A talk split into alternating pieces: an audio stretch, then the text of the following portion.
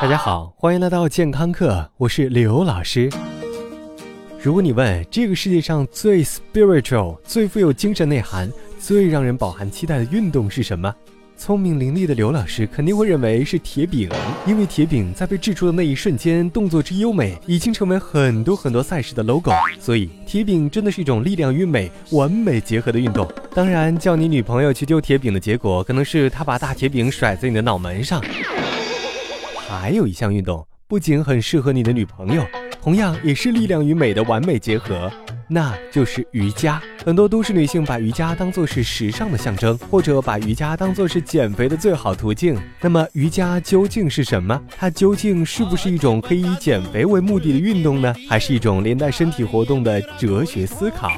今天我们的节目聚焦瑜伽，原因是每年的六月二十一号是国际瑜伽日，这一天是北半球的夏至，好像在提醒大家，在白天最长的这一天中，你应该活动起来。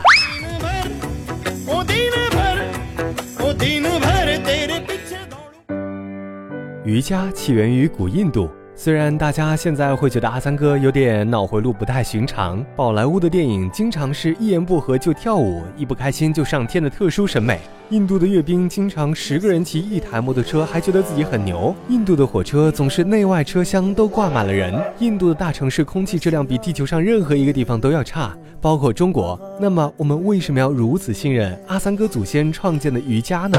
哲学的话，刘老师就不与大家讨论了。但是从现代医学角度来看，瑜伽给了人类一个不需要拼死拼活、用尽全力也可以保持健康的不同思路。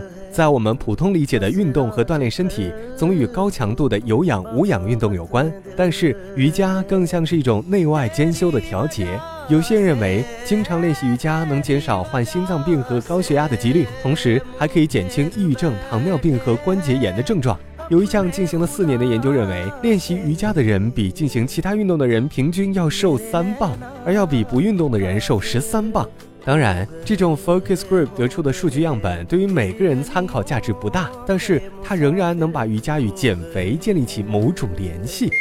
所以，老师，我们真的可以冲着减肥去练习瑜伽喽？也许你就是这么浮夸。但是有一项针对瑜伽群体的调查发现，超过百分之六十的瑜伽学员和百分之八十的瑜伽老师之所以练习并坚持练习瑜伽，是为了减轻生活中的压力。而这项研究还认为，瑜伽实际上是一种身体消耗比较小的运动。如果你在做瑜伽的时候顺带思考宇宙众生和天地万物。可能你的能量主要用于大脑的高速运转上。如果我们再凑近一点看，瑜伽和其他运动不一样的是，在练习瑜伽时，人体会进入副交感神经状态，这时你的心率会下降，血压会下降。如果你正好是反的，也许，嗯，你需要考虑换一个瑜伽老师。